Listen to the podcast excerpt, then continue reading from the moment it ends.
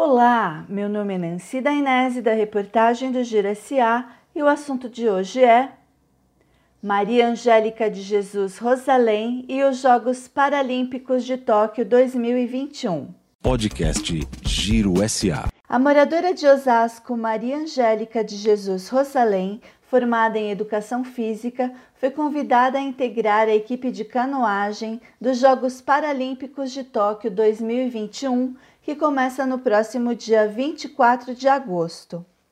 Ela é uma das treinadoras integrantes da equipe que conta com mais dois treinadores, sete atletas, um coordenador técnico e uma fisioterapeuta.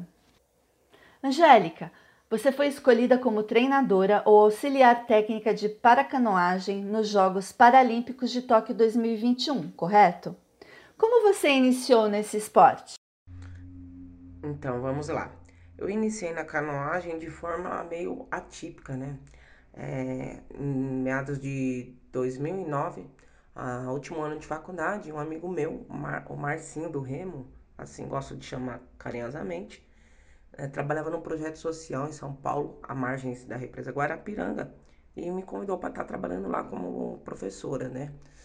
Então, lá havia é, remo a modalidade de remo e canoagem, as duas olímpicas, não havia paralímpico, né? Iniciação, é, somente iniciação, não havia um trabalho de alto rendimento, iniciação e lazer. E lá me encantei mais pelo esporte da modalidade da canoagem. Até pensei em competir, aprendi a remar o K1 olímpico, que é o barco que utiliza, é um dos barcos que utiliza na canoagem olímpica. Porém, eu já estava com 25 anos e vi que, pelo, pela dificuldade que é, porque não é fácil, é um barco que requer muito equilíbrio. Então, é, a idade que eu já estava, e, e, é complicado, porque se inicia é, o treinamento muito cedo, quando se pensa em alto rendimento, né? Nessa idade de 25 anos, aí nós já temos é, campeões nacionais, internacionais, com títulos aí de é, Mundial, é, Copa do Mundo, então a, a, já era muito tarde. E como eu me encantei pelo esporte, pela modalidade canoagem, é, resolvi procurar querer trabalhar de alguma forma no meio. E por volta de 2010, a Confederação Brasileira de Canoagem é, iniciou é, um curso de formação para técnico é, nível nacional e internacional 1 e 2. E aí, de cara, eu já me inscrevi, me interessei e fui fazendo esse curso por dois anos.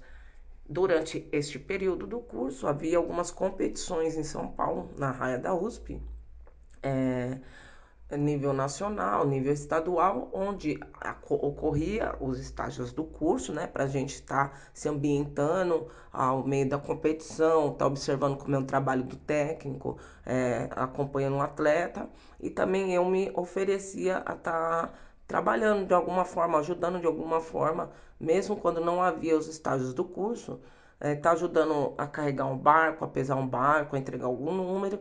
E com as boas notas do curso também, o professor Dr. Eros Ferreira, em 2014, me indicou para estar tá trabalhando como auxiliar técnica da equipe júnior de canoagem olímpica é, com o técnico Rui Fernandes, um técnico português que até então era o técnico da nossa seleção.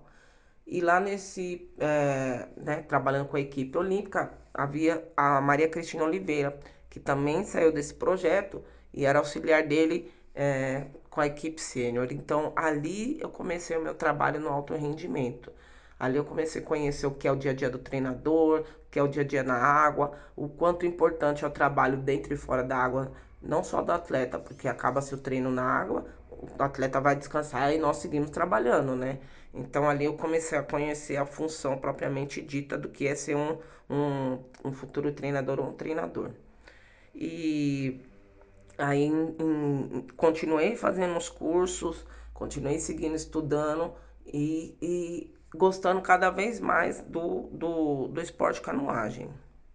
Qual foi sua primeira competição? Fale um pouco sobre sua trajetória. A minha primeira competição foi em 2015, é, como auxiliar da equipe júnior no Mundial é, em Portugal. Então, eu conhecia as competições já a nível nacional, né? Que para mim já era o máximo, era, nossa, para mim aquilo já era o máximo. E quando eu fui a um mundial, que esse tipo de competição mundial ocorre é, geralmente não a júnior, mas a, a sênior ocorre a olímpica e a paralímpica junto.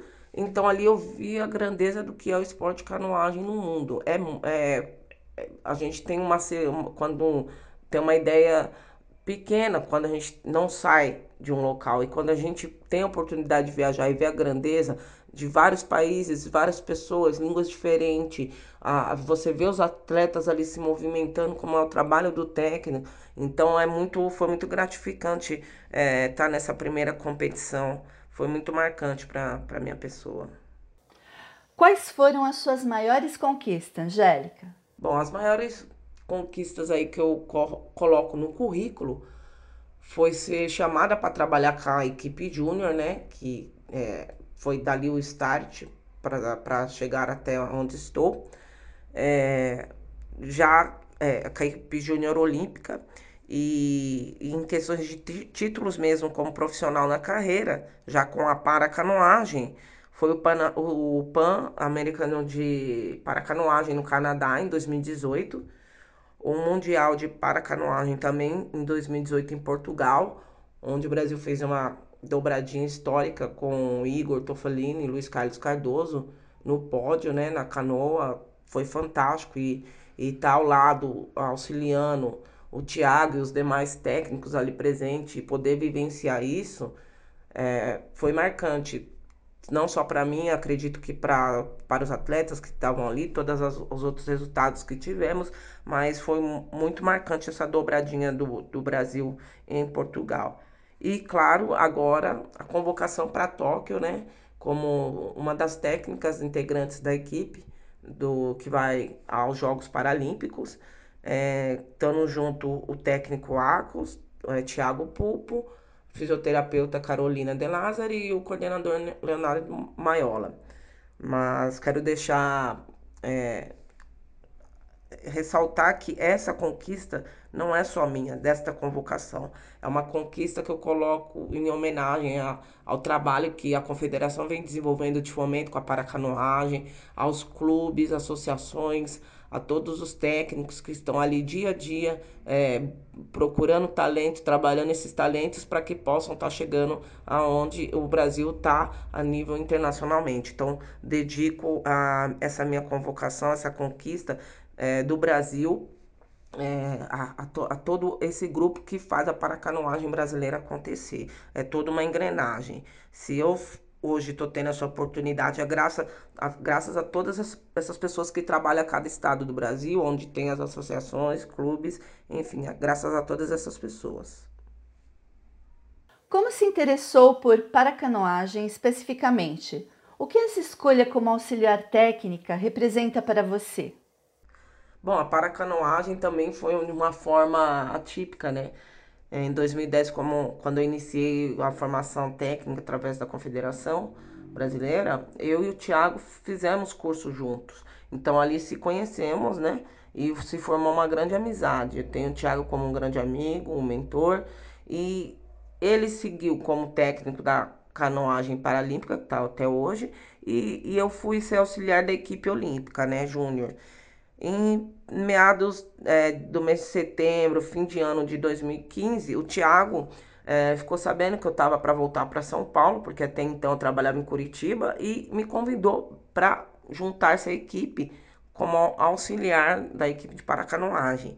Paracanoagem até então já tinha grandes resultados com o Fernando Fernandes, Luiz Carlos, Mari Santilli, Débora Benevides, é, entre outros atletas, resultados nacionais e internacionais, porém está trabalhando propriamente dito, conhecer o que é o paradesporto, a dedicação, conhecer a importância que esse, é, é, esse esporte, a paracanoagem e as demais modalidades faz na, nas vidas das pessoas, foi a partir de 2015 com, com o convite do Tiago, né? Ao que representa ser escolhida como técnica, ah, eu não tenho palavras para dizer. É, ainda tô, estou um pouco em êxtase, né? Porque é uma conquista muito grande você ser convocado como atleta ou para, ou para pertencer a uma equipe técnica de uns Jogos Olímpicos ou Paralímpicos é você chegar ao, ao mais alto nível da sua carreira né, é, profissional.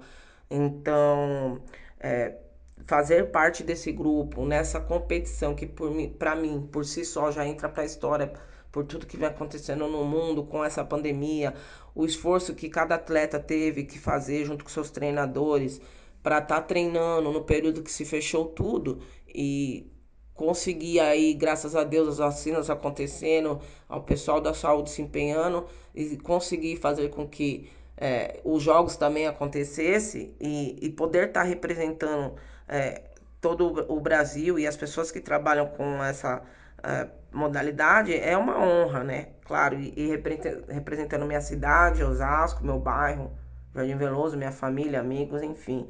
Eu me sinto muito honrada e, e, e feliz por poder é, ter sido escolhida para essa oportunidade. Quais são os seus objetivos futuros? Bom, os objetivos futuros já, já estão aí, né? É, embarcar para é, Tóquio, né? Nós iremos fazer um, uma aclimatação na cidade de Hamamatsu. É, embar vamos embarcar entre os dia, dia 11 de agosto Ficamos lá por um período e depois seguimos para Tóquio, acredito que para a Vila, né?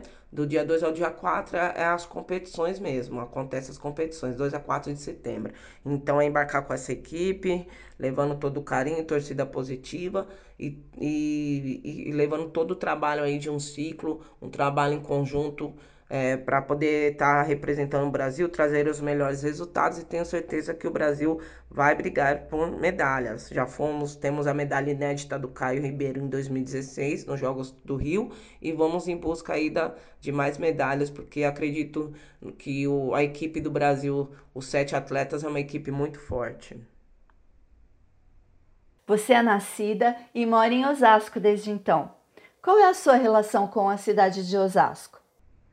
A minha relação com Osasco, que eu costumo dizer mundo mágico de Oz, eu tenho um carinho muito grande por essa cidade, é, aqui pelo bairro que eu moro, né? Como disse, sou moradora do Jardim Veloso.